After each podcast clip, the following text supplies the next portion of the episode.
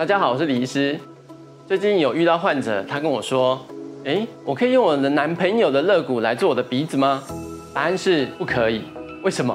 因为别人的肋骨直接取下来，它没有经过一些消毒，没有一些疾病的检查，它直接来放在你的身上的话，有可能会传染一些像是 B 型肝炎、艾滋病，哦，经由血液传染的都有可能会发生，因为它不用把它的肋骨里面的细胞给它用放射线给它照死。哦，这样会引起一些免疫反应，免疫反应会导致我们的肋骨容易被吸收。虽然现在的确是有异体肋骨，就是别人的肋骨，可是那些肋骨都是有经过一些放射线的照射，然后有做过疾病的检测，才有办法使用，这样才是安全的肋骨。最近很流行自体肋骨，我们身上可以取软骨的地方有几个？哦，第一个叫鼻中隔软骨，第二耳朵软骨，再来就是肋骨。哦，肋骨是可以提供最大量的软骨量，所以当我们的鼻子需要最大量的软骨的时候。就可能会用到自己的肋骨。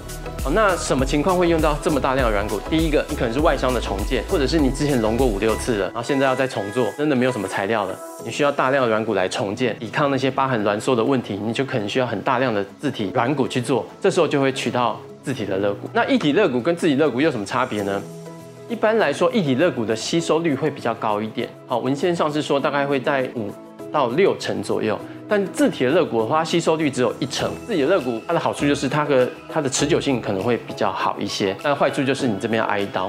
自体肋骨如果你是拿来做山根的话，好，因为山根要一个直直的东西，那你也知道我们的肋骨是一个 C 字形，有点弯弯的。那所以我们拿下来之后，我会把它雕成一个直的东西放在这里，但是它的记忆性的关系，它有可能会慢慢的歪掉。有一些方法可以避免这个问题，但是也不是百分之百完全的避免。比如说我们在放进去之前，我们会先泡水。让它膨胀，让它膨胀，看它会弯到什么程度，然后我们再决定取那个完全不弯的部分来做。好，那另外一个取下来之后，我们在放进去之前，我还会先切几刀，破坏它的那个软骨的弯曲的记忆性的问题。好，甚至有些人他会放一个钢钉在软骨里面，把它埋在里面撑住。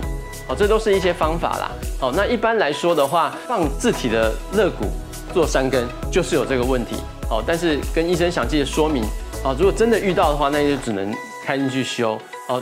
即使用我们那些方法做，还是有可能会发生啦。圣经说，男人的肋骨做一个女人，想不到这件事情现在真的要发生嘞。但是经我解释之后，事实上这是不行的，请大家不要误会。找一个可信任的医生、可靠的医生也是很重要的哦。